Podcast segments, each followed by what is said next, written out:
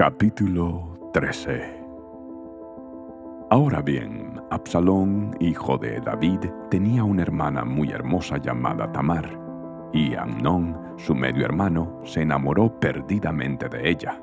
Amnón se obsesionó tanto con Tamar que se enfermó. Ella era virgen, y Amnón pensó que nunca podría poseerla. Pero Amnón tenía un amigo muy astuto, su primo Jonadab, quien era hijo de Simea, hermano de David. Cierto día, Jonadab le dijo a Amnón, ¿Cuál es el problema?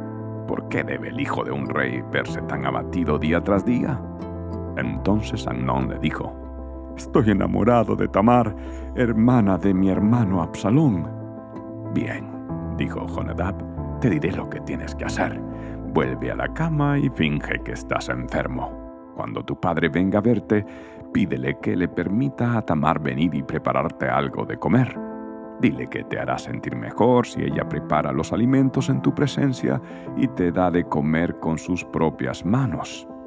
Entonces Amnón se acostó y fingió estar enfermo.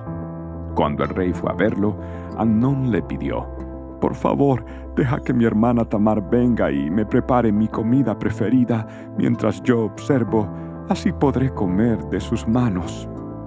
Entonces David aceptó la propuesta y envió a Tamar a la casa de Amnón para que le preparara algo de comer. Cuando Tamar llegó a la casa de Amnón, fue a donde él estaba acostado para que pudiera verla mientras preparaba la masa. Luego le horneó su comida preferida. Pero cuando ella le llevó la bandeja, Amnón se negó a comer y les dijo a sus sirvientes, Salgan todos de aquí. Así que todos salieron. Entonces él le dijo a Tamar, Ahora trae la comida a mi dormitorio y dame de comer aquí. Tamar le llevó su comida preferida, pero cuando ella comenzó a darle de comer, la agarró y le insistió, Ven, mi amada hermana, acuéstate conmigo. No, hermano mío, imploró ella, no seas insensato, no me hagas esto. En Israel no se hace semejante perversidad. ¿A dónde podría ir con mi vergüenza? Y a ti te dirán que eres uno de los necios más grandes de Israel. Por favor, simplemente habla con el rey y él te permitirá casarte conmigo. Pero Amnón no quiso escucharla y como era más fuerte que ella, la violó. De pronto, el amor de Amnón se transformó en odio y la llegó a odiar aún más de lo que la había amado. Vete de aquí, le gruñó. No, no, gritó Tamar. Echarme de aquí ahora es aún peor de lo que ya me has hecho. Pero Amnón no quiso escucharla. Entonces llamó a su sirviente y le ordenó Echa fuera a esta mujer y cierra la puerta detrás de ella. Así que el sirviente la sacó y cerró la puerta detrás de ella.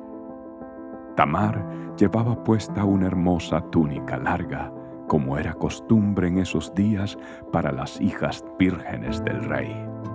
Pero entonces ella rasgó su túnica y echó ceniza sobre su cabeza y cubriéndose la cara con las manos, se fue llorando. Su hermano Absalón la vio y le preguntó, ¿Es verdad que Amnón ha estado contigo? Bien, hermanita, quédate callada por ahora, ya que él es tu hermano. No te angusties por esto. Así pues, Tamar vivió como una mujer desconsolada en la casa de su hermano Absalón. Cuando el rey David se enteró de lo que había sucedido, se enojó mucho. Absalón nunca habló de esto con Amnón, sin embargo, lo odió profundamente por lo que había hecho a su hermana. Dos años después, cuando se esquilaban las ovejas de Absalón en Baal Azor, cerca de Efraín, Absalón invitó a todos los hijos del rey a una fiesta. Él fue a donde estaba el rey y le dijo, Mis esquiladores ya se encuentran trabajando. ¿Podrían el rey y sus siervos venir a celebrar esta ocasión conmigo? El rey contestó, No, hijo mío, si fuéramos todos, seríamos mucha carga para ti. Entonces Absalón insistió, pero aún así el rey dijo que no iría, aunque le dio su bendición.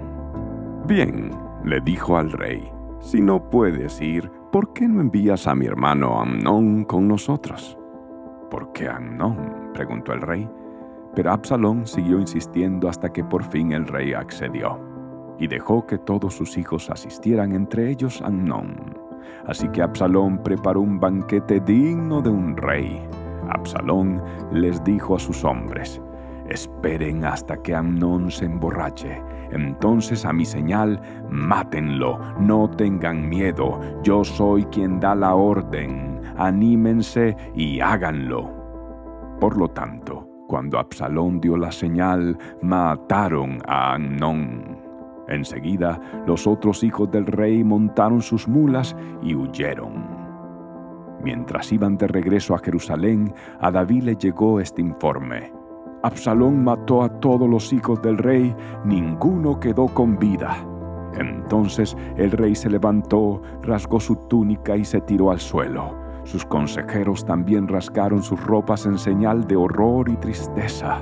Pero justo en ese momento, Jonadab, el hijo de Simea, hermano de David, llegó y dijo, No, no crea que todos los hijos del rey están muertos, solamente Amnón, Absalón había estado tramando esto desde que Amnón violó a su hermana Tamar.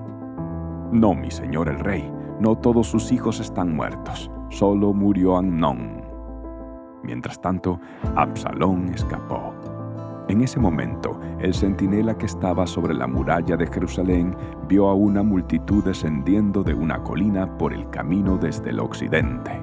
Entonces corrió y le dijo al rey, Veo a una multitud que viene por el camino de Oronaín, por la ladera de la colina.